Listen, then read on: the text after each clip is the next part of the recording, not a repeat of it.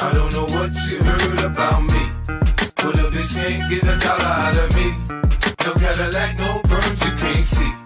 Then I'm a motherfucking P.I.M.P. I don't know what you heard about me. But a bitch can't get a dollar out of me. No Cadillac, no perms you can't see.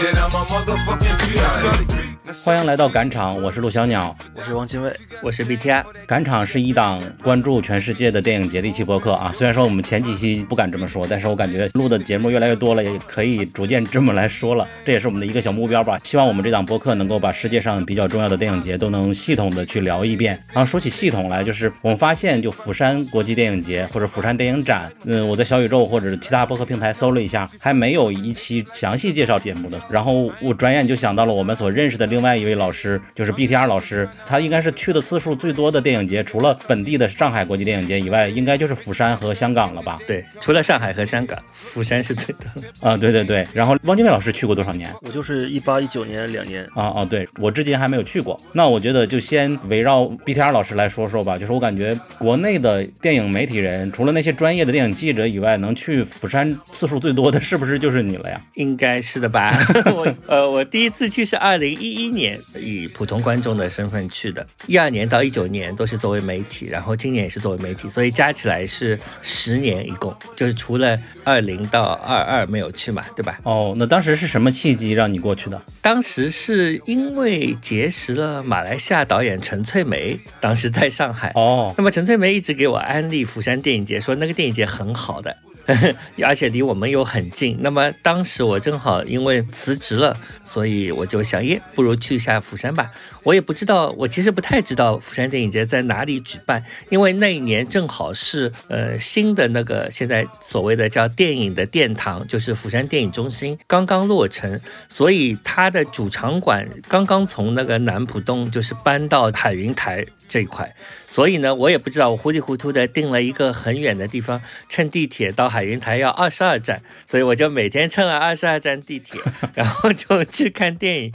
就不太对。然后看了几天之后，我觉得肯定搞错了，然后我在海云台就另外找了个宾馆住，所以第一次就是一切都。不太懂，但是呢，有了这个初体验，觉得体验很好。尤其是第一次去像釜山这样的电影节，就是你的观影体验，就是电影院里是肃静的嘛，就好像你一个人在看电影哦。而且它不像香港观众，多多少少就是反应会更强烈一点。他们有的时候会会笑啊，会怎样，对吧？虽然秩序也很好，但是他们的反应多一点。但釜山的观众可能反应更少一点，所以电影院的那个更安静。体验更好，所以第一次去还蛮震撼的。那你说的这种反应，他倒不是聊天说话，只是对电影的一些笑点之类的是。对对对对对，就是笑点啊，然后电影的哦啊，有的时候就是会会有这种啊。那在去香港之前，就是说你应该是没有太去过大陆之外的电影节吗？别的电影节没怎么去过。对对对，最早去的是香港电影节，然后釜山就是后来就变成了每年去这两个电影节嘛。然后到了当中有一年的时候，应该是一六年的时候，就是这个釜。釜山的 P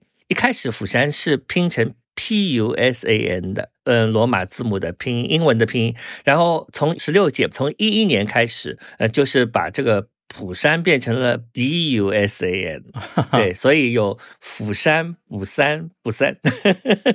因为中国念的是 F U，其实对吧？对。我应该是几个月前也发现了，就是有一个观影团，还是影志老师做的，叫不散观影团嘛，他是根据那个电影的名字嘛。不散，对对对，对他们有一个人在群里发了一个不散 festival，我乍一看还以为是不散做了一个电影节呢。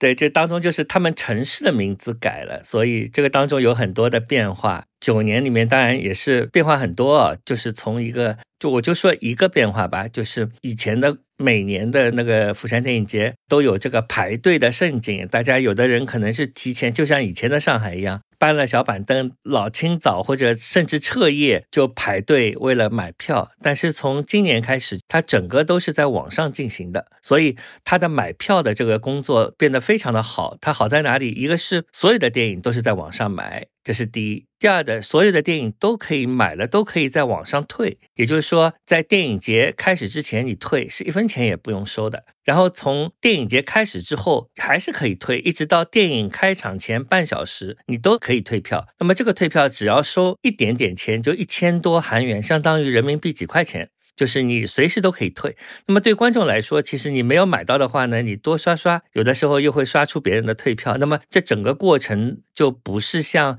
上海的那种转票群啊，会耗费大量的精力。它一切都是通过官方进行，所以买票这个环节就做得非常好。然后还有就是入场这个环节，就是它现在是电影开场后十五分钟。之后就不能入场了，所以你迟到很多就不能进了。然后你迟到零到十五分钟的时候，他会参照剧场的一种方式，就是把人稍微集中一会儿。比如说你已经开场，你没到，你就等了几分钟，然后在某一个环节，他突然让大家都进去了，这样就减少不断的有人入场这样一个干扰的情况就不太会发生了。所以这些细节啊，就使得它整个观影体验就会变得比较好。嗯，那汪精卫老师是一八一九年去的时候，当时还不是网上售票是吧？那时候是这样的，那时候是一场电影的票会分成三个部分，呃，第一个部分是这个网络的提前的预售，呃，就是可以在网上买，然后也是随时可以退的，就跟 BTR 老师说的是一样的。然后呢，第二个部分，因为那个时候我是持有一个证件嘛，然后那个证件是每天可以去换四张票，因为那个证是每天一大早去排队换下一天的票，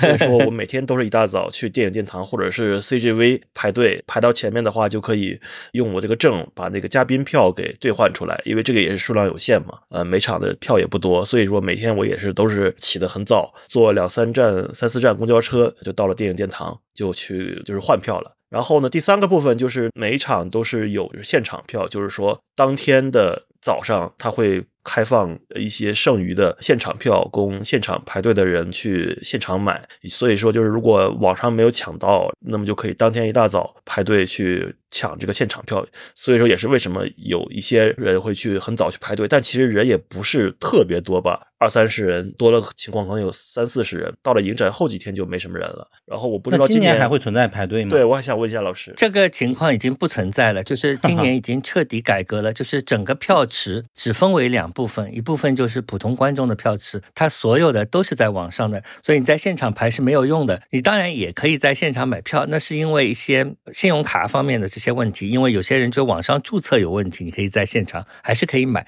但是这个票池是一样的，跟那个网上的票池是一样的，所以不用去排队了。那对于嘉宾来说也更好了，就是对你拿记者证的话也是不用排队的。他现在有一个专门给记者用的网站，呃，每一天呢，他还是要抢抢第二天的那个票啊，那个还是一样的。但是呢，你只要在网上抢，就是有一个专门给媒体和嘉宾用的票池。那釜山的优点是，他把电影院里最好的位置留给了媒体和嘉宾。就网上他留的两排是好的位置，但是呢也会很快，也要看手速的。但是总的来说呢，因为每一个电影都留给了媒体嘉宾一些位置嘛，所以我不太会一个时间点没有片子看。只是比如说我这次没抢到一些特别热门的，或者因为它场次太少，一下子抢不到是有的。但是还是跟普通观众差不多，就是我是在网上抢呀，也是一样的，只是不要钱。但有趣的是，因为今年的电影节不是每一个上午都有电影，所以他安排了不同的抢票的时间。比如，比如说对嘉宾来说，我仍然是可以每天换第二天的票，但是呢，我们每天换票的时间是不一样的。比如说，今年我们四号是十点钟，五号到七号是八点钟，八号到九号是八点半，十号到十二号是十点钟。所以 你每一天要记得是。几点钟开始换票，然后你就上网就可以了。对我来说，我就开个闹钟起来抢个票，然后可以继续睡一会儿，不像以前那么辛苦了。但是整个逻辑还是一样的，就是每天可以换四张媒体票，然后这个四张是每一场只能一张，然后不能有重叠的时间，基本规则还是一样的。嗯，那我现在有一个来自大陆的提问，所以说釜山会有黄黄牛吗？釜山没有黄牛票，它没有什么黄牛不黄牛，就是只有中国人自己的，比如说小红书的转票群，你里面可能有些所谓的黄牛票嘛，就是你小红书上如果刷一下，比如说釜山开幕票，它可能一张本来只有。几十块或者一百多块，他买到两三百块是有的，像这种。嗯嗯，对，但是官方其实是没有的，就是你一切都是通过这个官方的系统来操作嘛。然后刚刚听你介绍的时候说，一一年的时候的是刚刚换场地是吧？所以说嗯他们现在釜山的整个的观影的这些电影院、电影厅是比较集中的嘛？和之前是不一样的嘛？对，跟一一年以前是不一样的。一一年以前，因为是在南浦洞，南浦东是一个很市民的地方，就是是一个像老城区一样的地方。那现在的话，它所有的放映厅都是集中在海云台。所谓海云台，就是也不是海云台站，呃，它前面有两个就是百货公司，新世界这两个百货公司，哎，新世界和乐天。在这个上面，两个百货公司上面都有一个多厅，就是每个呃百货公司里面都有十到十二个厅，然后加上釜山电影中心的三个厅，所以它一共有二十多个厅，每一个时间段就有二十多个厅同时放电影。那么这样的话，他们三个地方，比如说乐天走到新世界，他们是两个并排的商场，所以可能只需要五分钟。当然，但你要考虑电梯的时间。那么从两个商场走到釜山电影中心，可能需要五分钟。所以整个他们都是在一个一百米的一个等腰三角形、等边三角形那样的一个小区域里面，所以都很近，走来走去，对于赶场是非常方便的。呃，我去那两届在那个海云台那边还有一个 CGV 也是放映，今年我不知道有没有，以前是有，但今年都没有。那更方便了。对，更方便。然后今年有一个有趣的地方，就是他们每一年，其实你如果去那个电影节的官方网站，它都会有一个所谓的叫 Final Report 的东西，有一个报告。这个报告上写的非常明白，所有的统计信息。比如说，今年它是一共有二十五块银幕，有四个电影院。就是它其实只有四个电影院，就刚刚我说的三个之外，还有一个所谓做社区放映的那个社区放映，我们就不谈了，因为社区放映是没有英文字幕的，它只有韩语字幕，所以是给本地的社区观众看的，那跟我们没关系。那除了这些之外，就其实是四个电影院呢，有二十四块银幕，然后一共放了七十个国家的两百零九部电影，这样子，它统计的非常的精细，然后。一共有十四万两千四百三十二位观众，哇，这不不是就是就所谓就人次了人次，嗯，然后他们这是七天啊，不是九天的时间展映完吗？九天，对它的上座率是百分之八十二，这是非常高的一个上座率，就是说所有电影的上座率是百分之八十二。那有横向对比吗？别的电影节上座率是多少啊？这个我们只要就是你从上海看一看，是绝不可能有八十二的，只有那些比如说是非常热门的片子是满场，对吧？哦那有很多只做了两三成的，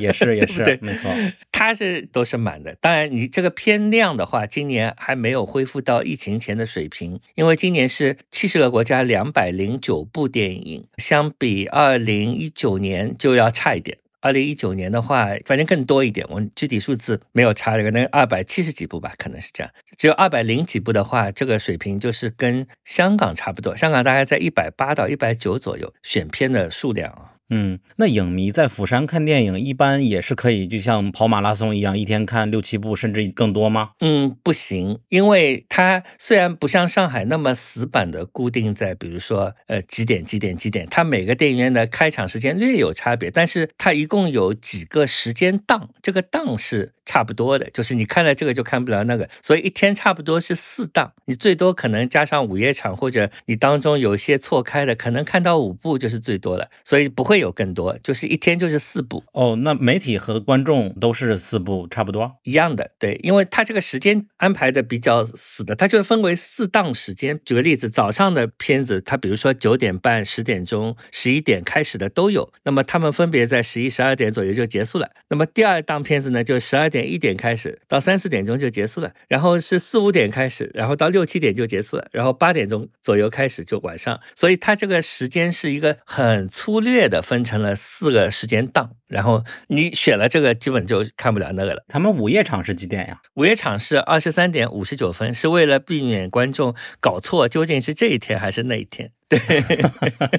人性化了。我比较少看午夜场嘛，因为午夜场的多数是一些就是类型片，对吧？就是讲究感官刺激的惊悚或者恐怖片，然后它要一直放到一共是三四部吧，可能放到第二天早上的五六点，那就等于一天没睡，那你第二天就看不了嘛，所以我就比较少看。但是有一年，因为放的是一个情色专题，啊 就是日活的那个粉红电影的那个专题嘛，所以我就非常好奇，就想先去看上两部，吃不消就回家睡觉，就去看了。然后这是三个粉红电影连映，放完第一部就跑出来，外面还能提供有一个免费的饮料，还有免费的巧克力给你吃。嗯，后来我问了这几年去的午夜电影的两场当中，他都会给你一些免费的东西吃。呃，汪精卫，你看过午夜电影吗？对对对，去两年我都看了。一八年去的时候看的是《祈祷北极》和《此房是我造》，第二年看的是这个《返校》和《初恋》。我的天哪，这都太好看的电影了。对，然后它也非常适合在午夜，而且呢，应该是呃第二年的时候吧，他们在电影殿堂的大厅里面准备了现调制的那个鸡尾酒，你可以免费去拿一杯，但是呢，因为他要确认你年满那个十八岁嘛，所以说必须要看你的护照，而且这个饮品也不能带进去，你只能在外面喝完才可以进去观影。然后这也是我的一个难忘的体验，因为确实是从十二点看到早上六点多，就是那年看完《此房是我造》两个半小时，看完也是早上六点半多，啊然后一出来，外面漫天在刮台风，对，因为我在北方就很少见到台风嘛。那两次去釜山都赶上就是三百六十度的台风，然后整个人就是处于一种又疲惫又兴奋，然后呢又面对这个台风有点不知所措。而且早上六点多看完之后，下一场电影是九点的，然后相当于你回到旅店可能只能睡一两个小时，然后再去排队再去领票嘛。你还要连轴去看呀？对，就是看完《此房是我造》，看的人整个就兴奋的不行啊，确实太刺激了。然后又去赶早上的九点，而且那时候还是在刮台风，就三百六十度的那个风雨在你身上转，然后非常不适应嘛。我就撑着伞在大风中，感觉很无助，都觉得那个伞很快就要被吹走。这是我看到。一些本地人，就是比如说小姐姐拿着伞在风雨中非常自如的在向前行走，甚至感觉妆都没花啊，一点都不慌乱。呃，我就感觉很佩服。然后我就全身淋湿状态下，早上九点钟去看燃燃烧，嗯看完燃烧之后，下午一点又是蔡明亮的《你的脸》。然后你的脸那场映后还是蔡明亮、李康生和坂本龙一都在，映后还有一个交流，所以那天对我来说非常非常难忘的一天。我不知道今年 BTR 老师有没有台风啊？今年釜山对，这说到台风这个事情啊，有今年就非常好，整个电影节期间都是非常好的天气，没有台风。但是台风的确是一个对于釜山电影节来说是一个很神奇的存在，因为其实，在某一年之前，台风是不去釜山的，因为釜山其实还蛮北面的，它台风不太容易，它一般就是登陆华东地区，上海这里就了不起了，最多就是在去山东附近，然后。他拐一个弯，不去日本，去韩国是有从某一年开始的。有一年就是电影节开始前一天，就是一个大台风把海边以前的这个观众的那个呃迎接明星的那个呃秀场是在海云台的沙滩上的，他就搭了好多电影节的这个台子，然后这个台风把它全部都毁了，就是拆的精光。然后从那一年开始，每一年几乎都有一个台风来。有一年我记得就是特别强的台风，可能是一七一八年啊。某一年，就是我在一个便利店里面，为了推开这扇门都推不开，因为它那个台风跟上海的不一样。上海因为我不是住在金山，对吧？台风到釜山就好比在上海你住在金山，就是你住在真的海边，那个风吹过来，就是你用力都推不开，然后很多玻璃都碎了，非常非常可怕。然后电影节那一天甚至还没有暂停。他就是照常放，他们那里的人就是 很坚强的。对，而且我去那两届台风一般都是在前几天，对对对，呃，或者是开幕第二天都有一个台风，所以他们主办方也有一个准备，现场就准备好了这个塑料雨衣和毛巾，然后就免费的发给观众，然后呢散场的时候统一回收，也非常的人性化和贴心啊。因为开幕和闭幕都在那个露天的那个地方嘛，很大的一个地方。呃，它是个半半半露天的，对对对，它有一个穹顶，对，有一个 LED 顶棚，但是还是会比较冷。对，它是穿堂风，对，穿堂风。所以他们的开幕闭幕都是露天放映嘛，相当于对，呃，是个半露天的放映，就有点像一个体育场，但是你两边拆开了。这是多少人很大的一个场地吗？很大的很大的很大的，应该将近一千座吧。几千人，哦可能一千人多应该。对，然后他有有一些活动也会在那里有一些放映，我就在那里看过那个寄生虫。啊，这今年开始就是他把所有的见面会都放在这个地方，就是每天下午他那个场地就是只有晚上八点钟放一场电影，但白天都是用来搞见面会的。今年开始，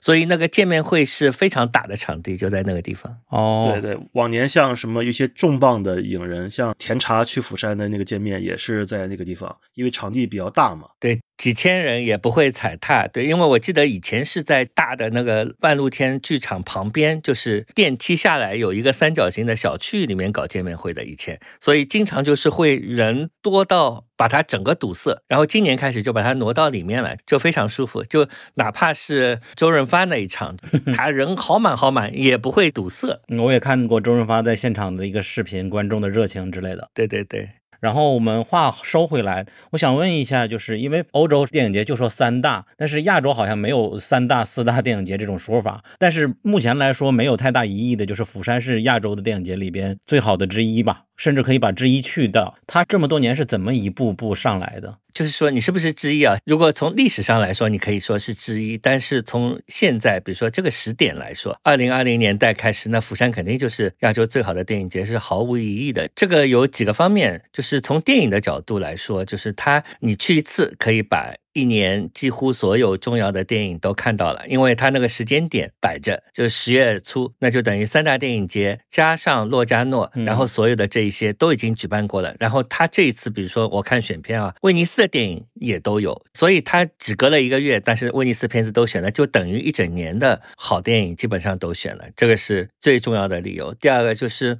亚洲电影它非常强，因为一年当中你要看亚洲电影，除了中日韩这种啊，有些小国家。你是看不到的。那么釜山是个亚洲电影特别强的地方，所以有很多欧美选片人去那里看。所以单单这两点的话，已经足够了吧？另外，另外还有一些华语片，那很多就是在国内 看不到的华语片，对吧？在那里也能看到。嗯，我觉得它有个高峰点，那现在不是一个高峰点。这两年因为政治斗争的关系，所以这里有很多的人员变动。呃，包括比如说今年有南东哲就做了这个执委会主席，对吧？那以前的那个主席就下台了，等等。那么这个当中有一些政治斗争，还包括当中有一年的政府干涉了一个片子的放映，《潜水钟》嘛。哎，对，使得很多人抵制这个电影节。但是在这个大框架里面，它整个电影节的这个架构还是在的，就是说该选的片子它还是都选，所以这个保证了它的逐步的成为一个最权威的电影节。我觉得也是一步步发展来的吧，毕竟二十八届了嘛。呃，我刚才有一点不太同意 BTR 老师，我觉得他从二零一零年代就已经是那个。亚洲最好的电影节了，对对对，二零一零 年代当然就是。对，包括刚才毕霞老师说的几个原因，有一个因素嘛，而且釜山确实这些年也办的不太容易，它确实在这个时间点比较好，而且它又可以同时展映那个全世界的那个最新的电影，尤其是在那几年，它和韩国政府关系很差的时候，不光跟韩国政府关系很差，然后在朴槿惠政府时期，它跟釜山市的关系也非常差，然后导致于就是说韩国政府层面和釜山市的层面都不支持这个电影节，那这个电影节还是要接着办，还是要花很多钱请很多的国家的影人过来，所以就是也算是苦苦支撑吧。但是过了朴槿惠政府之时期之后呢，他的情况有所好转，包括政府方面的资金补助啊，还有釜山市的一些支持的也也都有。就是说，我觉得它很重要的一点，它为什么在亚洲区域这么重要？呃，它还有一点就是它不光展映电影，然后它还有大量的扶植亚洲的电影人，也从各个方面，比如说它有这个新浪潮的奖项，实打实的去用这个真金白银的奖金，然后来扶持获奖者。而且呢，还有比如说像 ACF 啊，或者是像很多的这个模块，比如说他每年会选那么两部左右的亚洲电影，然后他们会有一个后期扶植，就是说。入了我的电影基金的入围的这两部电影，他们釜山会提供全程的在韩国的后期公司呃做后期，然后呢也在韩国进行这个首映，就他每年都会有这样的支持。另外呢，我每年去釜山参加的这个证件就是这个 Platform Busan 嘛，就是面向于这个全亚洲的电影人的这么一个证件，然后相当于提供一个平台，全亚洲的电影人都可以聚集在釜山进行交流，或者是资源的整合置换啊，或者是那个。互相熟识，看看有没有什么机会合作。而且对于我们这个平台釜山 Platform Busan 这个证件，还会有独家的一些活动，比如说大师班就会给 Platform Busan 独家举行，就只有这个证的人才能去。所以说我一八年就是李沧东大师班，一九年是石之愈合大师班，就是也很有幸的去听到了，并且呢，就是更不要说它有非常完整的电影市场，从剧本开发阶段的项目，然后到这个 WIP 制作中的项目，以及成片的这个适应或者是电影市场的买卖，每年的釜山电影市场啊、也都是很成熟、很大的规模，并且呢，每个单元都有相对的电影奖项。然后奖金可能是一到三万美元不等，然后就是他每年的这些成熟的机制和各个方面对亚洲的新的导演的新的电影人的这种扶植，以像刚才毕夏老师说的，就是说作为一个个亚洲小国的，比如东南亚呀来说，那到了釜山就会有机会让自己的作品和项目，无论是你是剧本还是制作中的电影，还是成片，都有机会让全亚洲甚至全世界的电影人和选片人来看到，所以这个平台也是非常珍贵的。这也是为什么釜山在亚洲尤其重要的一个原因。嗯，我觉得正好可以顺延到一个话题，就是釜山的组委会，还有对于釜山这个电影节比较重要的人物都有哪些？他们和政府又是什么样的一个关系呢？嗯，最早最早就是李庸官嘛，李庸官是执掌这个釜山电影节时间最长的，就是创始人、创办人。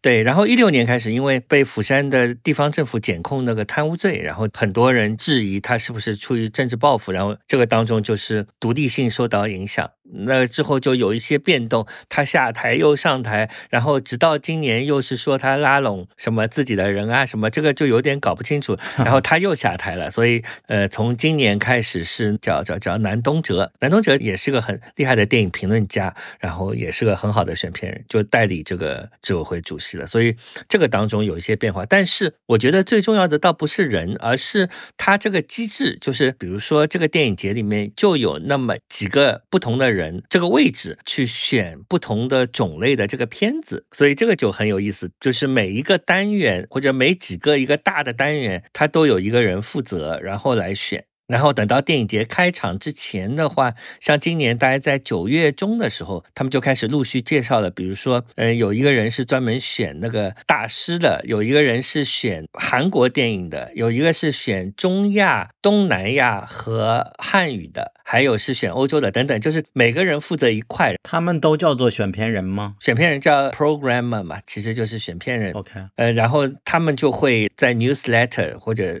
官网的平台上介绍自己的选片的理由啊，还有哪些片子值得注意啊，然后他就会陆续的发这个预告，然后每个人都等于有一个像小平台，哦，全部都都给你介绍一下，比如说今年有一些什么好的电影，他为什么选这些片子，他都有一个自己的理由，所以这个就很好，就是使得你看片的指南不是通过所谓的网红的一个逻辑来的，而是一个选片人的思路，他会告诉你我是一个怎样的思路来选。我觉得这些机构的设置使得它有保证嘛，每一个人有自己擅长的领域，就会选到一些不同的新片。然后还有就是，它每年有个 special program，就是一个特别的单元，像今年是印度。尼西亚电影复兴嘛，还还加上周润发，就有两个这个特别单元。那这些特别单元就是真的很特别的，它不是一个，因为我有看过什么哥伦比亚的卡里邦电影、中亚乌兹别克斯坦的电影，所以它这个选的往往是在我们看来非常偏门的，但是它是一个拓展你视野的特别单元，真的是很特别的，不是简单的从算术来看，今年某某一百年了，他就搞个单，并不是这样。嗯，那从另一个层面，今年比如说宋康昊担任的叫做召集人，这又是怎么样的一个角度？他又是负责什么？我也不知道，那个召集人可能是个假的东西吧，就是一个，因为他没有主席的经验，其实是南东哲在管事嘛，那么他需要一个就是大使之类的。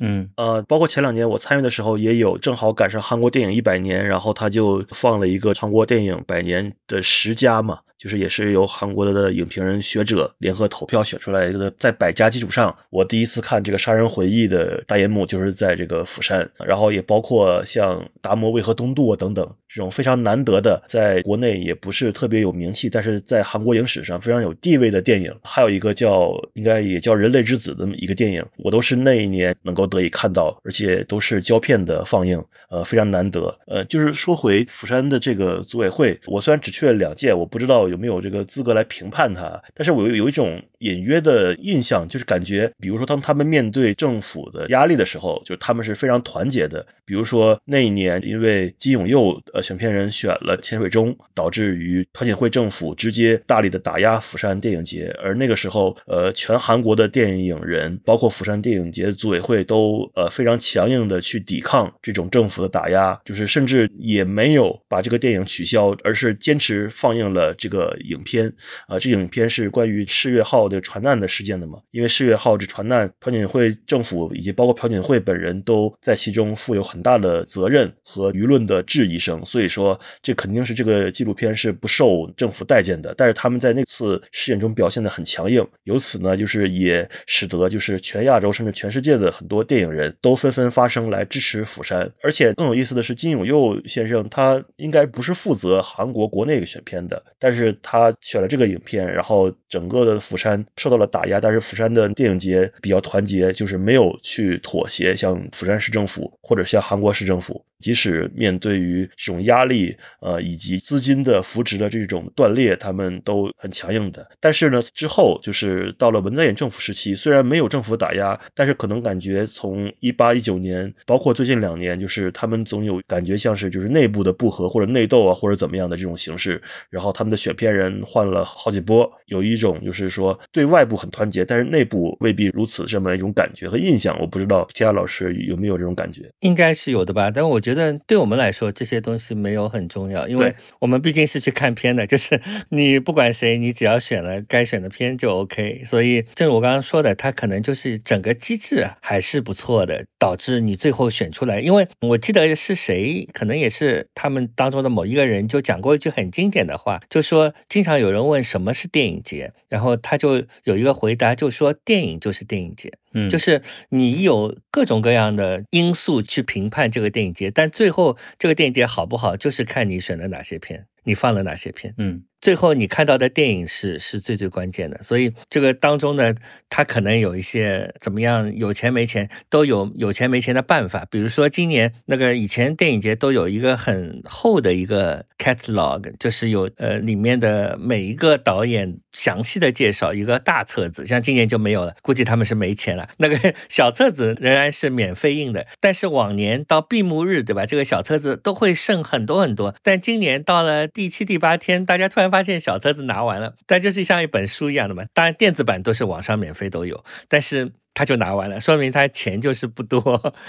那我觉得这个也无所谓，你就没有就没有吧。但是这些该放的电影还是放。像今年还有一个没钱的征兆，比如说往年他那个 Q&A 韩语，他都会有一个英文译者在现场说谁要翻，他就把我们集中到电影院前面一个小角落翻给我们听。对对对对那今今年就没有了，就是比如说今年黄色大门那一场，我很想听一下，就是看完之后有一个映后嘛，但是这个映后全韩语，那就听不懂了，就没办法了。那么这些你说遗憾吗？是遗憾的，但总的来说对你的整个电影节来说有一定影响。但是最重要的还是这个电影有没有放，那个电影放了，该选的电影选了，那我觉得是最重要的。今年的票价怎么样？票价他们都是好便宜的呀，票价比往年好像贵一点点，折合人民币大概五十块吧，五六十块，还是比往年贵一点？往年是多少？最早的三十几块都有的。差不多。我记得一八一九年还是六千韩元，也就三十多块钱，不到四十。哦，六千是九千块，今年哇，哇，那很贵了。嗯九千块没有很贵也没，有很贵吧？对九千块就五十块钱呀，人民币。，对，但是一般都会比这个院线片要便宜。对，对，毕竟今天我刚看上海这个瞒天过海的见面会都是两百八一张票呢，就在 淘票上卖。他们这些票价会有政府补贴吗？呃，他们应该是，我觉得釜山和金马是一样的，就是说他们这种电影节并不是要在票价上来挣钱，不像国内的很多电影节，国内这个逻辑是，呃，要要看这个票房的要看这个影片的版权费，比如说我是个七武士，那我可能版权费非常贵，好几万，那我的电影票的价格也要同步的去翻番儿，或者这个电影特别长，一场电影占两场或者三场电影的时间，所以说有的电影可能是六十八十，有的电影可能是一百二甚至一百八或者更贵，但是这个金马和釜山它不是这个逻辑，它往往是统一的一个售价，而且价格非常低廉，因为它作为一个电影节，也希望吸引更多的普通观众来观影的嘛。那么普通观众，我为什么要看你这个电影节呢？首先，如果这个价格比院线片还要低很多，甚至可能有世界首映、亚洲首映的电影，以及有主创界面，那么可会是一个很大的优势。所以说，釜山和金马他们的电影票价都是要比院线片要便宜的，这是这一点跟国内是反过来的嘛？国内是院线片的价格很便宜，但是电影节的票价就很贵，因为他们要在这方面挣钱。而釜山和金马的逻辑是不同的，我觉得他们有些电影放映一场可能是亏本的。我找到了，就普通的放映是九千块韩元，呃，开幕式和闭幕式是三万块，相当于大概一百七八十块钱。然后午夜场是两万块，相当于一百十几块钱，所以就是很便宜。这是我觉得这个跟一个电影节的 KPI 有关。你看他的釜山电影节的最后的 report，他的 KPI 是入场人次，它不是说票房的价钱，对，它是吸引更多的人来看。但是像上海经常会宣传今年是什么票房有超以前，我觉得这是一个非常荒谬的，说超越柏林，对，非常荒谬的 KPI。嗯，我看了一下我去那时候的电影票的情况，因为那时候我也在韩国院线看了电影嘛。然后韩国院线电影票基本上得一万二到一万四韩币了，嗯，但是那个釜山的那个票就没有那么贵。OK，那接下来我们聊聊奖吧。釜山这些奖项包括新浪潮奖，还有别的。我乍一看名字，只有新浪潮能够理解，剩下的可以方便介绍一下吗？以及他们这些奖项在，比如相对于金马奖，他们会有含金量上的不同吗？奖项就是新浪潮奖。我们先讲新浪潮奖的话，就是很简单，它是一个青年电影人的奖项，对吧？它是给处女作和第二部的，是一个针对亚洲的新人奖。那个跟香港国际电影节的是差不多的，它对标的是香港国际电影节的这样一个奖，所以它总的来说都是亚洲新人新导演。那么里面当然也会出现了一些后来非常非常。出名的，比如说最早以前像贾樟柯啊什么的，张敏啊，第一届的冠军不叫冠军，就是张敏。然后第一届到第十届的时候是只有一部片子可以得新浪潮奖，然后从第十一届开始就是双黄蛋，每年有两部片子，就一共是十个参赛片嘛，有两部片子可以得新浪潮。那中国导演得的就非常著名的，比如说第十届张律啊。张律的《芒种》啊，然后张明的《巫山云雨》啊，贾樟柯的小五啊，最早都是得新浪潮奖的。包括我去看了之后，后来出名的，比如说泰国的那个拉纳瓦珀，就是现在很出名的那个纳瓦彭。纳瓦蓬，对对对，当时他是三十六，那部电影是三十六个镜头组成的。二零一二年的时候，那个片子拍的影像非常非常粗糙，但是就是很有活力，非常好。那后来他就出名了嘛，所以他的确是。就是能够发现很多的新人嘛，但是近几年来，我觉得这个今年的华人是谁来着？今年只有《人海同游》这一部片子哦，对对对，那得奖的也不是他，就是有两个两部电影，一部是孟加拉国的一个导演，他是一个留美的孟加拉国的导演拍的一个片子叫《摔跤手》，摔跤手，摔跤手。因为我觉得近几年，因为就是新浪潮的水准相对来说有点下降，就不是那么好看，所以我是没有去看整。个这个新浪潮的单元，而是只换了最后一天有得奖片盲盒，得奖片盲盒，我两个盲盒我都选了新浪潮，我就想看看什么是得奖的。那这一个呃孟加拉国的，就是叫伊克巴尔侯赛因乔杜里，他导演的叫《摔跤手》，《摔跤手》是一个看起来有点像类型片，但后来它是一个反高潮的，就是还不错的一个片子，讲摔跤手的故事吧。一开始很现实，后来就渐渐的飞了，这样子的一个。那另外一部片子就是。今年来说就非常的有争议了，因为刚刚我们讲到新浪潮奖是针对亚洲首作，对对对，针对亚洲电影人的首作，但是这里有一个非常 tricky 的地方，就是它是亚洲电影人的剧情片首作哦，但是有这么一种情形，一个导演。他老早他就拍了好多好多纪录片，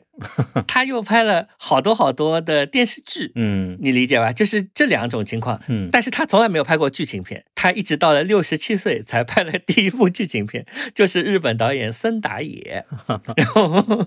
他今年已经六十七岁了，但是他仍然从技术上符合这个新浪潮奖。那么他当然拍的好了，那他就得奖了。那个片子叫《福田村事件》，嗯，福田村事件就回顾了一九二三年之后，就是关东大地震之后的日本，就是当时在一个小村子里面，怎么有很多的谣言啊，来歪曲这个真相，然后媒体又怎么操控这个真相。响，然后使得当时的一个民族主义的情绪爆发，然后就是针对当时的韩国人有一些悲剧发生。所以他虽然是讲一百多年前的事情，却是非常的怎么说应时，对现在来说也适用。嗯，他当然拍的非常非常好，但是就是太资深了。他是个六十七岁的资深新人。嗯 只是因为他第一次拍剧情片，所以今年就是争议比较大。但是这个片子是好的。嗯，那其他的奖项呢？刚刚我说了一开始有针对亚洲导演的一个新人奖，那么金智诗奖那个字念诗，就是一个大人的大，然后两个人的腋窝里好像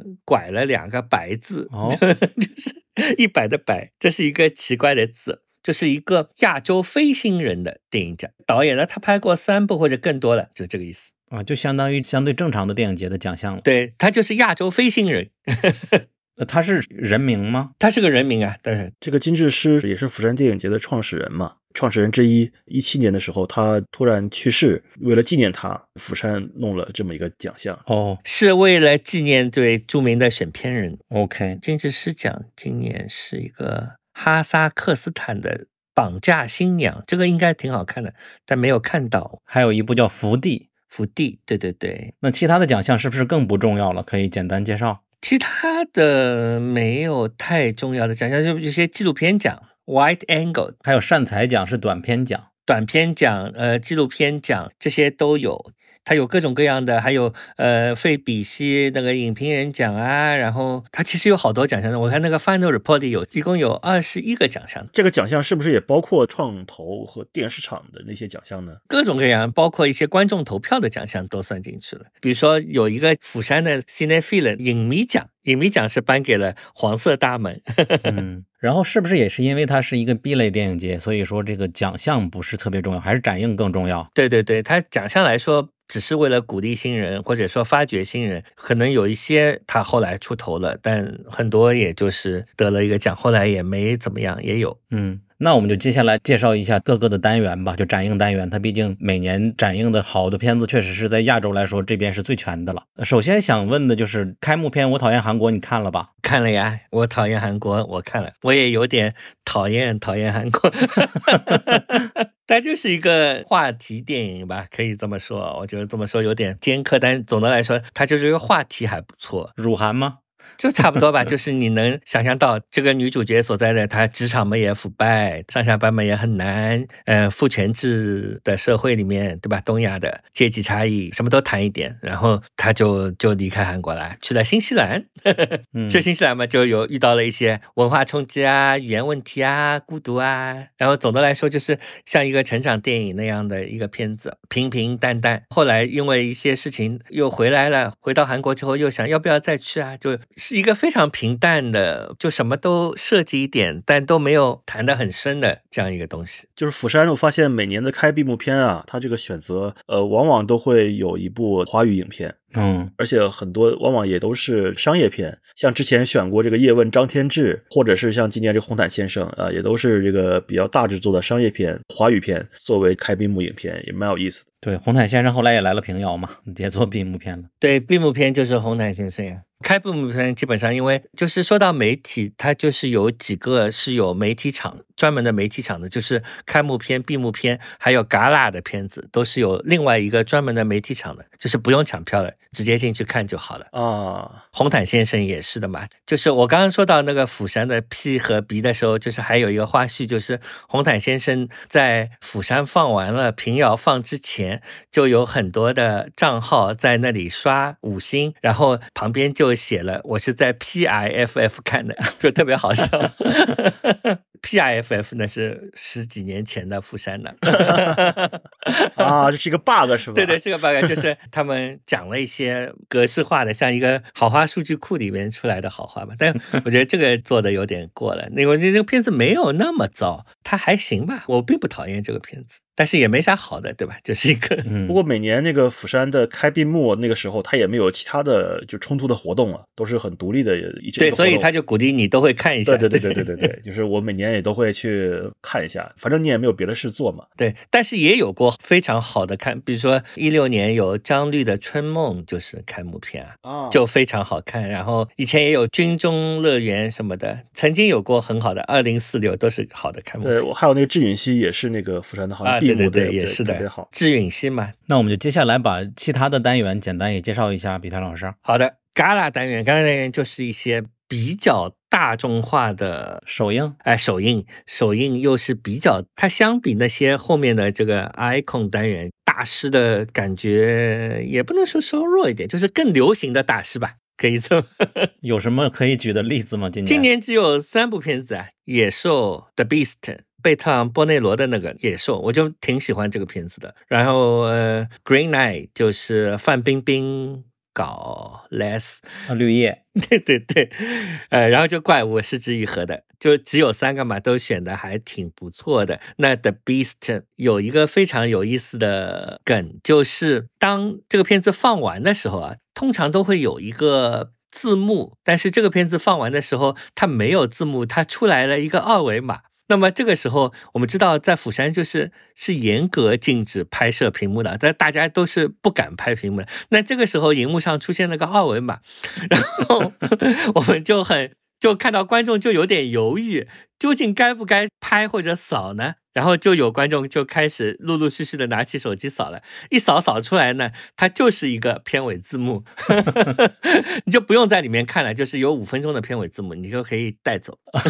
他这还是鼓励你提前离场了，这属于对他不想要那些累赘的东西，所以贝塔波尼诺这个片子还是很有意思的，最后搞出了一个字幕的花样。当然，很多人是因为雷亚塞杜的表演才喜欢这个片子的嘛，对吧？嗯我还蛮喜欢的。然后就四之愈合的怪物，怪物大家都知道了，也没啥好说的。嗯，香港已经上几次了。对我也还挺喜欢，也还挺喜欢的，就这么说吧。然后绿叶，我觉得范冰冰的这个片子就是还蛮超出我对范冰冰的预期的，就是她几乎是素颜跟那个韩国明星演了一个 les 片，然后有有点像《末路狂花》那样子的一个片子。就还蛮爽的，蛮好看的。范冰冰我一直觉得是有演技的，就是说从苹果就迷失北京开始，就是她的演技肯定是有的。有有有，但是我们就一直在等，也看不到。啊，刚才你说的 Gala 是相当于偏主流的这些首映，那 Icon 是更大师的吗？对对，Icon 就是世界各地的大师了，就是。所以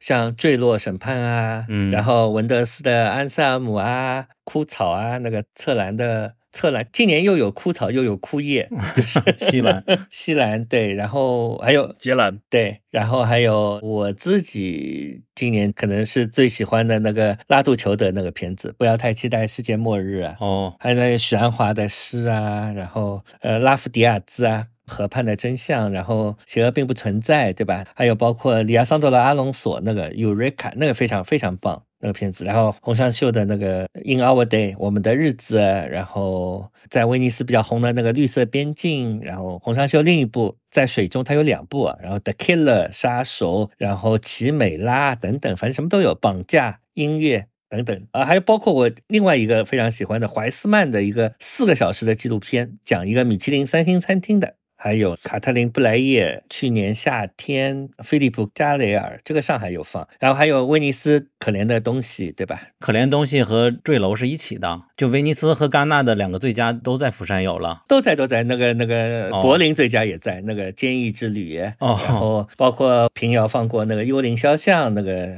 小门小门多萨克莱伯门多萨，嗯，对，王斌的青春，然后法式火锅陈英雄，白塔之光张律，就等于今年几乎所有的重要的大导演的片子就是 icon。这确实是釜山最有吸引力的地方了。对啊，我们都是在后边的陆续的电影节，这边捡一个绑架，那边捡一个湿的，这样来看的。对啊。但是坠楼和可怜东西都看不上。这些我基本上全部都看了，就是该看的都看了。当然还有一些他没有在这个单元，有一些放在了后面那个单元的，就一下子讲了嘛。嗯精致师奖它其实是一个，就是刚刚我们说的亚洲的非新人导演的那个片子，就包括呃以前你记得有一个讲登月的一个叫《登月荒野》，嗯你有记得吗？就是讲那个假登月的那个片子。那这个人现在也拍了一个新片子，叫《二十四小时 with Gaspar》。呃，那包括泰国的那个普地邦阿朗潘，就拍那个 Manta Ray 的，是叫喷浮喷。对吧？他也拍了个新片叫《莫里森》，就这一类的亚洲的一些有点刚刚过的新人，已经不是那么新了，但是他还是就是有一些新片，包括孟加拉国那个穆斯塔法萨瓦法罗基，这个人经常来上海的。他也拍了个叫有点像自传，真的蛮自传的片子。那这个片子里面就是讲一个电影人怎么生了小孩，然后怎样的，然后结果他到映后的时候真的抱了他的那个小孩上来。片子也是他老婆演的，就是真真假假，非常好笑。嗯，然后是亚洲电影之窗，就是剩下的亚洲电影，就包括金色茧房啊那一些。那韩国电影的今天那种呢？韩国电影呢，就是他们把韩国电影就分为了两个嘛，一个叫 Vision。它都叫今天，就是哦 Korean Cinema Today，、就是韩国电影今天有两个，一个叫 Panorama，Panorama。Panorama 的意思就是说，这一年里面最最重要的、最最流行的韩国电影。那么还有一个叫 Vision，Vision 的意思是他选出了一些相对比较独立的这样一种韩国片，就是一个比较主流，一个比较独立吧。哦，或者说你不是那么熟悉的一些导演。那么 Panorama 可能是一些相对来说韩国人还比较熟悉的。这个两个单元我不是很熟悉，因为我不太韩国片看的比较少，不太知道。嗯，对，然后就是世界电影，呃，World Cinema。World Cinema 就是刚刚我们说到，就是一些在外国的电影节里面也有放映，但是它没有够得上大师这样不算一个 icon 的 世界电影。但但是没有那么的大师，但是里面也有一些就是我非常喜欢的，包括潘佩罗电影小组的一个片子，呃，就是罗德里格·莫雷诺他今年拍的那个叫《罪犯们》，这个在平遥是不是也有放？好像没有，在苏州 前段时间放了，在苏州放，在苏州放。对，在金鸡也放了。对，那个片子非常棒，然后跟平常的潘佩罗的也不太一样。呃，平常就是潘佩罗小组有很多的这种独白，对吧？voice over，文学性很强。但是这个片子他们不是那么啰嗦的，对 对。我们许多群友也最爱《罪犯们》，非常棒那个片子。然后 Flash Forward，Flash Forward 就是外国新人这么说吧。那么里面也有一些，比如说阿纳伊斯呃泰雷纳，这是一个法国的电影新人，他拍了一个叫《The Dreamer》梦想家吧，在那个豆瓣上他不叫 The Dreamer，叫粘土人应该。哦，听说了。讲了一个艺术家和他的一个园丁的缪斯之间的一个故事，所以就是还蛮巧妙的，我就挺喜欢那个片子的。那个导演也，他爸爸是个艺术家，所以这个片子里面有很多艺术家的这个背景在。就是这些外国新人，你偶尔看了几部，就会觉得还蛮有意思的。还有一个没看就《How to Have Sex》，哦，这个资料馆好像总放。对，这都是那个单元，那不多，那个单元的比较少一点。然后就是短片，广角镜，广角镜里面包括短片，包括纪录片，纪录片的竞赛和纪录片的展映。那么展映里面，比如说有今年有部呃阿巴斯的一个纪录片，然后竞赛最后得奖的就是那个中国导演 Republic 共和国，豆瓣上已经哦不再存在条目的这个片子。就是在北京的一群年轻人，有一个人就成立了一个像小乌托邦，在北京的胡同里面，他就把这个地方称为共和国，然后有很多年轻人就进去一起聊音乐啊，一起读文选。他就是以以这个为荣，然后渐渐的思想转变了，幻灭了，因为他没钱了，就是 被锤了。对对对对，讲一个音乐人的一个乌托邦的幻灭，应该这么说吧。这个是竞赛，然后展映里面今年最红的就是《黄色大门》哎，《黄色大门》就是讲了那个追随，现在已经有资源了，好像追随了冯俊浩的第一部短片，是一个迷影日记，就讲冯俊浩读大学的时候，一九九二年、九三年期间啊，冯俊浩有搞过一个迷影的社团，这个社团叫黄色大门，因为呢，嗯，他们经常这个社团叫外卖，叫外卖，这个外卖员老是找不到，他就跟他说：“哎，就是那个黄色大门，就是他的门是黄色的。”那么这个时候他们就一起看电影啊，然后冯俊浩当时还有一个小本子，本子上记录了他所有看过的电影，然后每一个我们看了这场放映的人，他都送了我们一本冯俊浩当时看过电影的笔记本，以及。嗯，他当时搞的这个社团的一本影印的当时的一个迷影的杂志，当然 因为它是韩文的，我们也看不懂。但是我们知道，他这个杂志里面画了《教父》的分镜，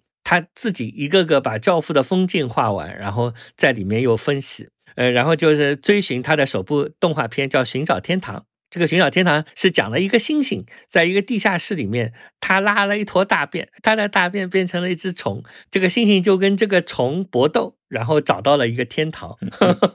这么一个莫名其妙的定格动画。最后它的结尾就非常有意思，就是不断的 zoom out，zoom out 之后就看到这个猩猩就在电视机前找到了这个天堂，所以它是一个迷影的一个。片子这两部都挺迷影的，对对，这个片子就是放完之后，就每个人出去都送了一个礼物，那个礼物应该也不售卖是吧？应该也不售卖，但当然可惜就是只有韩文来。还有就是戛纳放的那个纪录片也在这个展映单元，就所有谎言之母，嗯，那个我没看也不知道。然后接下去一个单元就 Open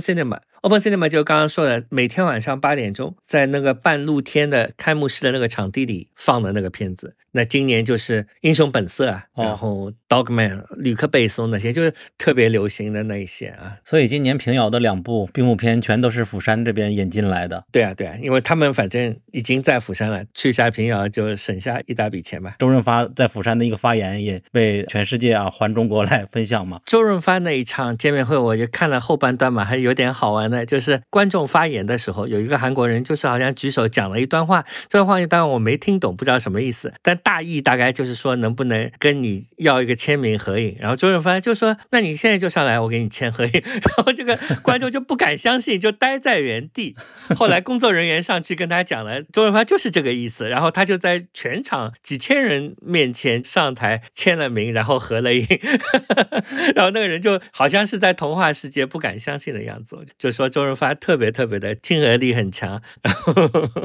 就是这个场景我还蛮印象深刻的。这种情况在国内的一些见面场，粉丝一旦你提出这个问题，就会有观众制止他了，你不要 浪费我们提问机会。对对对，但反正他那个因为一场见面会很。长的嘛，又是免费的，所以大家也就比较宽容。然后午夜场 Midnight Passion，今年还有 On Screen，On Screen 是个有点意思的，就是一个电视剧单元，呃，可能跟 Netflix 有点关系啊，就电视剧但在大荧幕上放映，放个几集给你看看。就是在这里，我看了那个卡米拉·安迪尼的那个片子《香烟女孩》（Cigarette Girl）。卡米拉·安迪尼就是一个我还蛮喜欢的一个印度尼西亚导演吧，她就是扎林·努格罗的女儿，她是以前的一个印尼大导演的女儿。嗯，就是 Netflix 的投资，就拍的很 Netflix，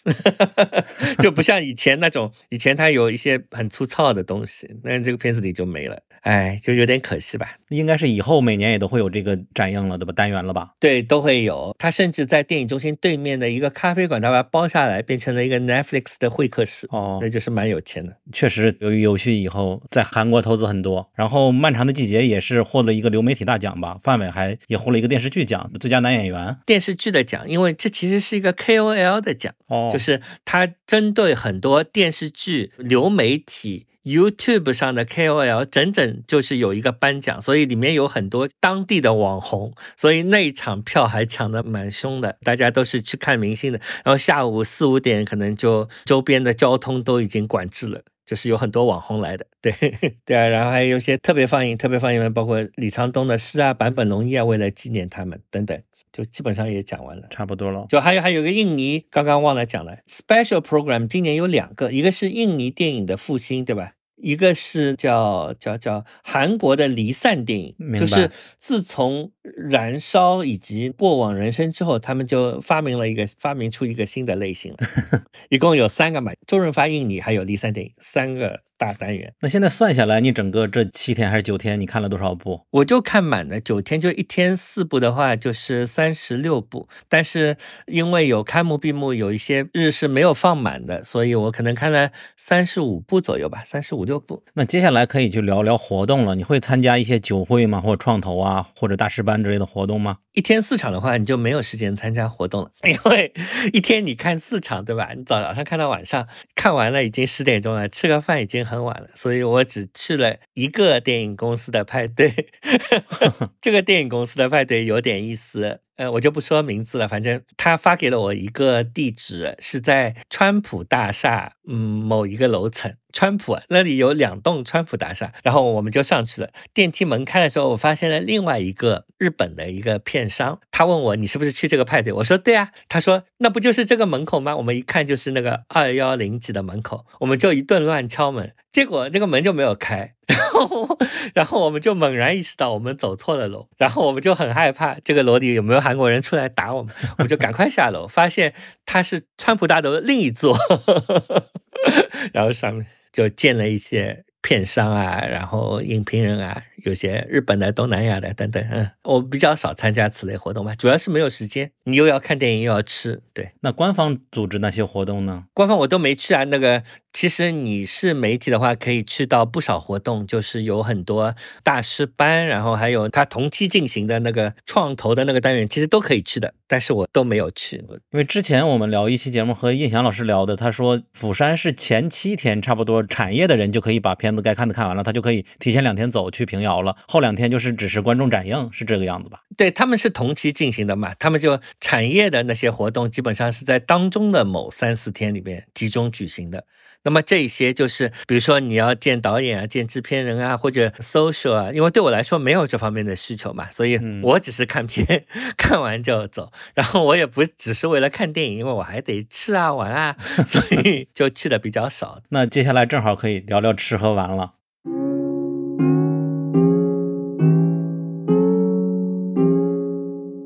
不知不觉，赶场已经勤勤恳恳地耕耘了二十四期。一方面收到了许多听众们的肯定和鼓励，对我来说，其实更重要的是在制作节目的过程中，自己也收获了许多。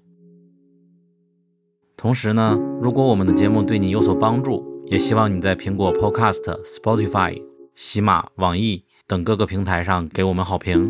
或者在小宇宙上给我们打赏，向你的朋友们推荐我们这档节目，非常感谢。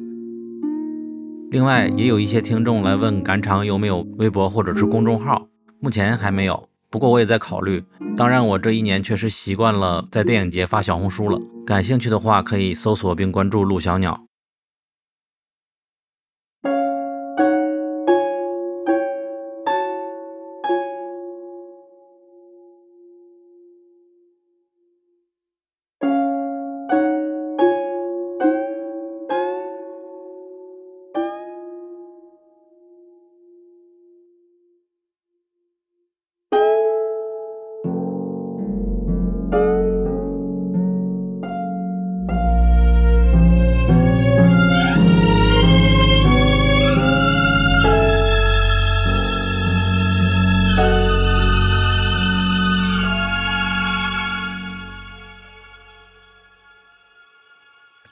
很简单，韩国没啥好吃的，除了烤肉。我觉得釜山就是一个韩国美食的缩影吧，它真的没啥好吃，只有烤肉和海鲜。那海鲜对他们来说烧的很简单啊，他们就是一个酱一个料，只是看你料新鲜啊，然后把那些各种各样海鲜放到一个锅里煮一通。或者他们有很多专门店，比如说一个鱿鱼，一个店里只卖鱿鱼，有各种炖鱿鱼、烤鱿鱼，什么鱿鱼，就是一根筋。然后比如说呃鸡汤，就是一个鸡汤。所以对我来说，在釜山九天，其实我在五天里面就把那里我要吃的东西吃完了。那无非就是吃个烤肉，吃个河豚鱼汤，吃一个骨头，有一个骨头汤，海鲜面。或者吃一个什么东西，就五天里面能够把所有的那里值得吃的东西吃一遍，然后后五天我只是重复前五天。就，嗯，那汪老师一般吃什么？就是观影的空档会有时间吗？有，釜山的特色是那个猪肉汤饭，呃，这是釜山本地的特产啊。猪肉汤饭，对对对，我吃猪肉汤饭比较多，也就在离电影殿堂不远，或者是离我住的地方也不远。但它只有一点点猪肉，所以我不喜欢那个东西。那也不贵嘛，那个东西。对，它很便宜。但是没啥好吃的，对，很便宜，但是就是可以中间订个饱，或者是说，呃，有时候起得早啊，早一点过去电影殿堂附近的话，或者 CGV 附近，都是要和上班族坐公交车一块过去。然后那个地方我去的那时候，就会有一个大妈在那里卖这个紫菜包饭，卖的也很便宜，但是因为早上嘛，就是可以先垫一下肚子。哎。那个人还在，那个人还在，而且那个摊头只有这一个摊头，只有这一个人，他永远都在，每一年都在。啊，对，呃，然后就可以买紫菜包饭垫一下。然后午饭的话，有时候会在新世界百货大楼的地下啊，就有一个很大的美食广场，美食广场各种摊位嘛。我有时候呃要么点一份烤肉拌饭，要么去点一份三文鱼盖饭，大概一份儿一万到一万二韩币，人民币六七十这样。那个地方的东西就是大时代，又贵又不好 吃，其实就是这么简单，所以我就比较少吃下面的。但是它有一个好处就是快，嗯因为你看电影有的时候是只要快嘛，所以也没办法。对，但我现在已经不太去那些地方了，因为大商场下面的大时代它终究还是不好吃。呃，你应该去那个对面侧面有一些像商务楼一样的地方，下面现在有一些卖小小的那些盖饭，小小的石锅饭，它就比那些商场里的便宜很多，然后好吃很多。哦我我我第二次去釜山的时候，这边有一个朋友给我推荐，那边有一个连锁的炸鸡店很好吃，然后我就去吃了，我发现哎，果然那个炸鸡做的蛮好吃的。炸鸡好吃，对对对，肯德基也很好吃。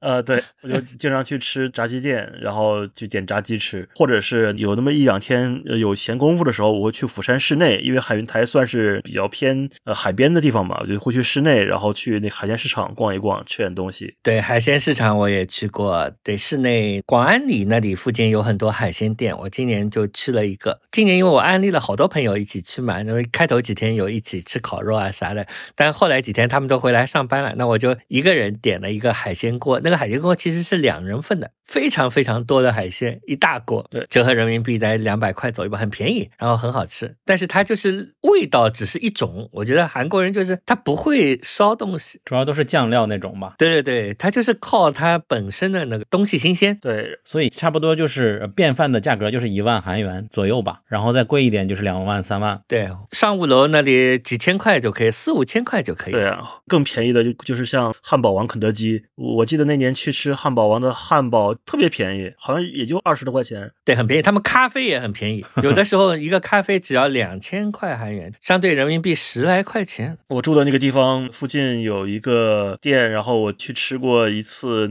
红烧肉，反正做法跟国内也不太一样吧，价格也不太便宜，就是人民币一百多了，但是也还可以，也是另一种做法。而且那个我之前还特地跑到老男孩儿取景的那个饺子店嘛，嗯中式煎饺店，然后他们那边的饺子都是煎饺啊，然后去点了一份饺子，然后店里也有老男孩儿的海报，算是是那个电影取景地朝圣了一下。嗯嗯，然后就是我觉得真正觉得好吃的只有烤肉吧，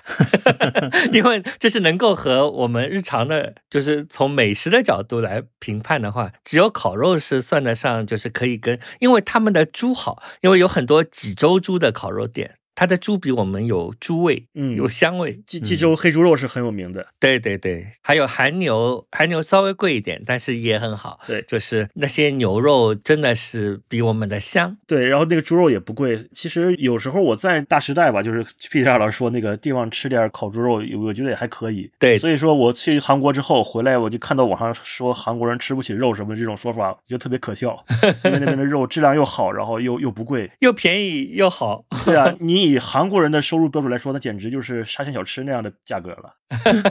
对，那你们日常交流和韩国人交流的话，会方便吗？今年还行吧，就电影节那里的人英文还不错，但普通的韩国人是不懂英文的，他们也不太写英日。我有一个翻译软件，就是韩国本地的翻译软件，就非常好用，就看到什么就扫一下，看看他讲了点啥。它叫什么名字？他叫什么名字？我必须看手机，但我的手机在录音。哦，OK，嘿，好神秘啊！没事，回头我写到 show notes 里。就是 我去那边一般有时以前一般是不交流，因为比如说去便利店买东西特别方便，我特别喜欢，就是说一句话都不用说，拿了东西，然后到那个收银台直接把信用卡递上去，刷完卡然后拿东西走，一句话都不用说。哎，王金卫，你朝鲜族，但是你还不太会韩语的。啊、是，哦就是我是一个被汉化的朝鲜族，很遗憾。嗯，被汉化对，被迫脱北。嗯，是，就像第二代美籍韩裔已经不太会说韩语一样，你也是离散，足够离散，足够离散了。离散我都好几代了。但是我觉得很有意思的是，去那边就是有一次有一个奇遇吧，算是就是很晚了，深夜了，十一点多吧，我已经看完电影，准备要回去休息的时候，我在电影中心街上碰到了一个女生，一个韩国女生，她就在一直跟我讲，但是我听不懂。然后呢，我就拿那个翻译软件跟她就是谷歌翻译，就语音识别也可以嘛。她的意思就是她那个没有钱回家，让我给他钱。然后但我就觉得很奇怪，就是说你也有手机，你你为什么不联系自己的父母、朋友、同学什么的？然后我就在那跟他聊了能有二十分钟、半个小时，但最后我也没有给他钱，因为我觉得很奇怪。他肯定以为你是韩国人，对他后来发现我是外国人，然后但是我们还是用翻译软件聊了半天。呃，我觉得也也是一个不知道怎么回事的一个经历。嗯，那可以再聊聊交通和住宿了，贵吗？这边住宿是这样子，我自从某一年开始一直是住的 Airbnb，因为 Airbnb 又便宜，因为在那个电影节期间的确是有点贵的酒店，所以我住的都是 Airbnb。有一次我住到非常便宜的。两三百块的地段非常好，就在电影中心百货公司对面的一个楼，正对着一个风景非常好的大桥。但今年那里就贵了，我就住到了海云台去，但是一个晚上也差不多都是四五百块这样，非常大的房子四五百块哦，就是 Airbnb 总是首选。我是比较省钱的，确实那边的酒店正规酒店都要六七百，我那两年都选择住的是电影殿堂的再往北四五站公交车有那么一块区域，呃，有好几。家 motel 啊，就是相当于情人酒店吧，那种地方首先就是也很方便，很多地方甚至是无人值守的，或者说有人就只是入住的时候给你个钥匙而已，也都可以在网上订到，就价格就是两百多块钱，很像电影里边的酒店，就是比国内的如家七天什么的都是不输，甚至可能还更好。然后房间里有浴缸，然后有免费的饮料，有冰箱，然后房间也不小，住的很舒服，还有全套的洗浴用品，甚至还有面膜什么的啊，就这种，就是 就是就化妆品各种洗浴用品特别全。然后甚至我之前去忘了是在光州还是青州，也是住的一个 motel，它里面还有一个那个按摩椅，所以就是发现这种地方就是说省钱，而且也很干净，也不用太多与人交流什么的，并且呢，从我那个地方坐公交车只要四五站。就到了电影殿堂。然后公交车和那个地铁都是起步价吧，他们那个公交车不算便宜，差不多一千一二块钱，一千多，对，一千多一点，对。但是如果你换乘地铁的话，可以节省换乘费，所以说算下来也不是特别贵。这个交通跟上海的地铁比，当然还是贵的，对吧？一千四、一千五，那还是有五六块钱的，六七块钱的，对对，六七块钱，但是比香港要便宜很多了。对，这个交通就是要看跟谁比来，但是贵不到哪里去。但是我就是说，如果你是从机场到海云台，我一般都是乘地铁的，因为这样可以省很多钱啊，对，很方便。对，而且那个当他们那个地铁在换乘站都是有那个四语报站的嘛，在每个地铁站的每一个出入口都有中日英韩啊四个语言的标识，就是你不会走错。对，所以在这点上，就是釜山或者首尔都是一样的，都是比较方便。然后遇到换乘站，它都会用韩语、英语、汉语和日语四语来报站，不会出现做错的情况，就是很有一种就是国际化或者是旅游城市的这样一种感觉。对它换乘站有个音乐的，它普通站没有音乐的。到换乘站，它会放一段古典音乐，噔噔噔噔噔噔，然后就它到了海边还会放海鸥的声音，呜呜呜，然后就广安里和海云台到的时候，你就会听到海鸥叫。然后换乘站大站，它就会有一段古典音乐，咕嘟咕嘟的，你不会错过。嗯，但是我有一次也遇到一个不好的事情，应该是一九年吧，开幕式结束之后，然后下着小雨，然后我要回到那个酒店，已经比较晚晚了，然后没有公交车，然后我就是先走了一段，后来实在是想打个车。回去其实距离并不远，只有两三公里这样。但是我就是因为下了小雨，我有点累了，呃，实在是不想走了。然后我就拦了一辆出租车。然后呢，上车以后，我给他用地图看了一下这个地方，但是那个司机就是很不客气，就把我赶下车。啊，就拒载，可能他觉得太近了吧，呃，我就很不高兴。当时我就拍了一张车牌照片，然后回到酒店以后，我就查到韩国都是有旅游投诉热线的，然后我就打这个电话给这个投诉热线，他们一般是有汉语的接线员，但是那天太晚了，已经后半夜了差不多，所以说他们只有那个英语的。然后我就简单的叙述了一下，第二天他们又也给我回电话，这时候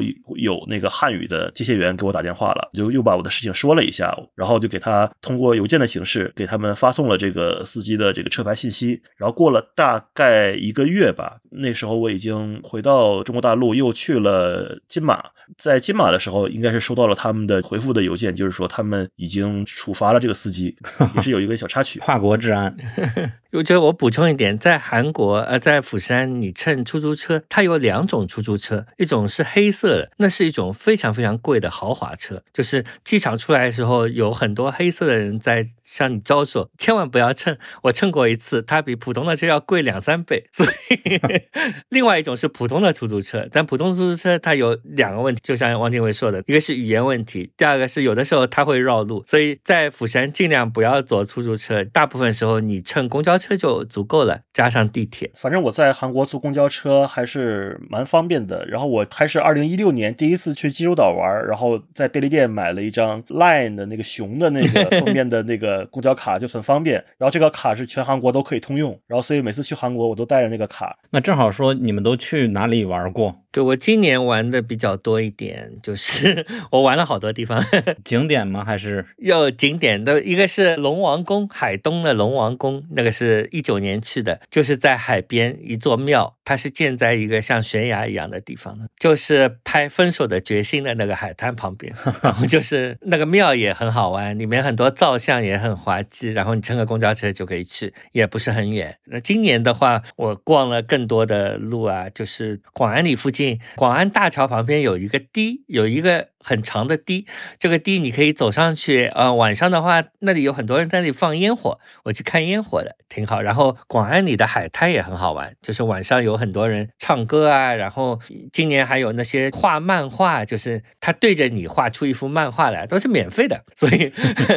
他只是为了展示技艺吧。然后我还去逛了一些大街小巷、咖啡店。如果是双年的话，呃，我会去逛双。双年展今年因为没有，釜山有一个双年展，在他们的当代艺术博物馆里面。还有就是，呃，去南浦洞那里的海鲜市场也吃过那里的一些小店。但总的来说，你要说玩呢，也没有太好玩的地方。但是呢，市区值得逛一下的地方还不少。公园啊，我今年还去了一个釜山市民公园。我是为了他有一个申办世博会的一个传统文化节目，我去看他们的表演，就还蛮有意思的，就是这种韩国的传统表演。当然，他们前天世博会没有申办成功，输给了沙特，因为人家投了好多钱。他申办的是二零三零年，就是今年去到处都是他们申办世博会的吉祥物和标语。他们的标语叫 “Busan is good”，就是。B I G big，就到处都是这个标语，然后那个可爱的那个海鸥的吉祥物，就是可惜他们只有热情没有钱，最后还是沙特赢了嘛，他们有钱，但是釜山宣布他们继续申办二零三五年世博会，他们就是好有韧性韧劲。王精卫呢？我一九年的时候特地提前了几天去韩国。自己给自己弄了一个小计划，不光是在釜山，就是这次我是落地是在青州，在青州住了一天，并且逛了一下青州的博物馆，有一些那个文物啊什么的，还很巧遇到了两个中国人啊，在那边留学的，而且我们每个人都用的都是锤子手机，啊很很有意思的一个事情啊。然后那个从青州坐高铁去了光州，体验了一下韩国高铁，就也是蛮新鲜的，因为它很快，而且还没有检票。你提前十分钟到之内到都可以，就是买完票就直接上站台了，从上车到下车都没有人查你的票，速度也很快。然后我到了光州，我在光州有自己的一些规划，因为之前看过一些韩国电影嘛，光州是韩国那个民主运动的非常重要的城市，所以说我就寻访了很多在光州的相关的遗迹，比如说他们的那个纪念馆，以及他们在郊区的五一八的这个国家纪念公墓。当时我还临时增加了一个安排，就是熔炉里面的那个听障学校，它的原型这个学校的地方就是。是在光州的远郊郊区，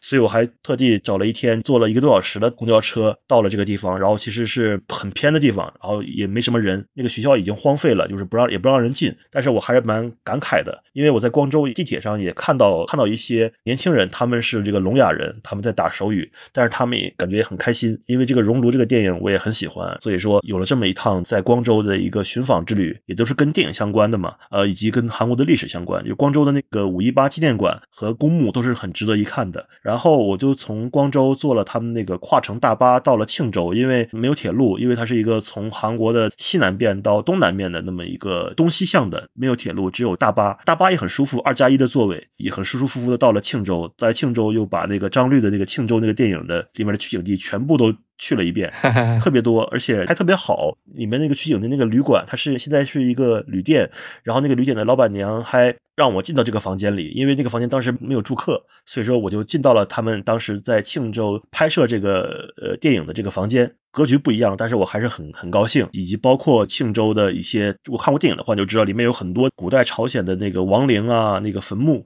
有几个是那个已经被挖掘并且变成博物馆的，就是你直接可以进去看一下。然后还有一些剩下的决定就是不挖掘了，就保护性的。所以说你也不知道里面埋的是什么人，因为它外面没有墓碑，你只有挖开才知道埋葬的是哪位代代帝王。并且庆州远郊还有一个相当于是那个古代的那个朝鲜王室的夏季巡游的那么一个大的那个行宫，还有一大片水池，然后那也是一个景点。然后我也去那边。看了一下，还买了一些很有意思的纪念品，像古代的那个朝鲜的时候，那他们那时候会行酒令嘛，有那一种玩具，就是八面还是十二面的骰子，然后每一面都有一个这个酒令，然后这个也是从古代的中国传过去的，然后每一面都刻着汉字的酒令，然后那个我觉得非常有意思。然后就从庆州又坐了另一种不同交通工具，就是无穷花号普通式普速列车，相当于国内的绿皮车，因为离釜山很近，所以就直接坐绿皮车直接到了这个釜山，而且就到了海云台附近，就离我住的地方不远，就有一个。小站在那停下来了，然后在釜山呢，我也是看了一些电影的取景地，像我刚才说过的，就是老男孩那饺子店，以及在釜山有一个女子学校，那个女子学校的附近就是《亲切的金子》里面出狱的时候那一幕，那个送豆腐的那一个镜头，在那里取景的，然后我查到，然后我就去看了一下。然后在釜山，我还在海云台那边海边逛一逛。然后我记得一八年、一九年有一次，还是跟那个万马才旦导演一起在海边散步。然后我们还一起和赵德胤吃了烤肉。然后那也是在釜山一个很难忘的回忆。那年一九年，他的《气球》在釜山放映，我就是在釜山看的《气球》。所以说，后来万马导演去世的时候，我就想起我们在釜山的海边散步的这段回忆吧，也是很难得。然后在釜山的市中心那边还有一个釜山电影广场，就是南浦洞那里。对，但是那个地方就离电影天堂很远嘛，所以就是说其实也没有必要特意去，因为就去了之后发现它就是在路上有一些那个手印和签名，就是每一年来釜山电影节的国际的影人可以留下自己的手印和签名，印刻在那边的地上，然后所以就一路上看啊，比如说徐克呀、侯孝贤啊等等，星光大道等于对吧？算是 对。那是什么理由过去？是有入了是某一个什么奖项的人邀请过去走一趟吗？不是，都每年，比如说像今年就周润发也按了首映嘛，就是他是好多知名电影人，他因为那个地方以前是釜山国际电影节的主会场哎，南浦东哦，他们以前呢是在一个非常市民气的地方，就是说电影放着放着猫也会跑上台的这种地方，就是很社区的电影节。最早的时候，所以黄色大门里有一个场景，就是第一届电影节开幕的时候放烟火那个场景。其实他们开幕经常是放烟火的，最近几年因为没有钱就不放了嘛。以前就是开幕式举行的时候，电影宫旁边都会放烟火的。现在大家都是去那个南浦东星光大道那里朝圣一下，现在已经变成美食广场了。其实 两边都是摊位。今年我也去了，我为了吃他们有一种果仁做的一种甜的一个饼，就是把一个饼剪开来，当中加了果仁，那个东西很好吃的。所以我每年都去那个地方逛一圈，只是为了吃这个饼。大概五六十来块，五几几块钱就是人民币吃一个。星光大道逛一下，嗯，我这就是我去韩国几次都是借这个机会，除了去博物馆，就是去取景地打卡。有时候还真的有一些意外收获，像我在庆州在那个茶园里喝茶，然后坐了大概半个多小时，一个小时，老板娘就来了，然后她的丈夫是这个教授，然后他们开的这个茶园就是庆州里面那个春宫图，就是她丈夫这个教授画的。嗯，然后虽然我我们俩语言不通，通过翻译软件交流，但是我还是能懂什么意思，也是非常。温馨和神奇的一种体验，也遇到了很多很温暖的事情。OK，今年还有什么事件性的事情？比特老师有印象吗？好像没啥大事件。今年就是我一个整体印象，就是我看了好多好多很长的片子，呃，虽然只看了三十几，不是只看了，就是也看了三十多部，但比往常看的，因为有好多三个小时的、四个小时的，尤其是我印象最深的就是看怀斯曼，因为那个是个讲美食的片子，是十二点钟开始放的，放四个小时，十二点钟我就没来得及吃很多东西，就吃了一个汉堡，就我就看得特别特别的馋，然后我就觉得这个片子特别好看，因为里面全是吃的东西，可能也就是影响了你的观感吧。就是我觉得现在片子就越拍越长了。青春看了吗？青春春青春我也看了，对我就不喜欢青春，啊我就很不喜欢青春，我不知道为什么，就是我蛮喜欢王斌导演的很多片子都能看下去，哪怕它很长，但是青春我看不下去。当然我也看完了，我之所以是因为那天晚上没有抢到枯叶枯草，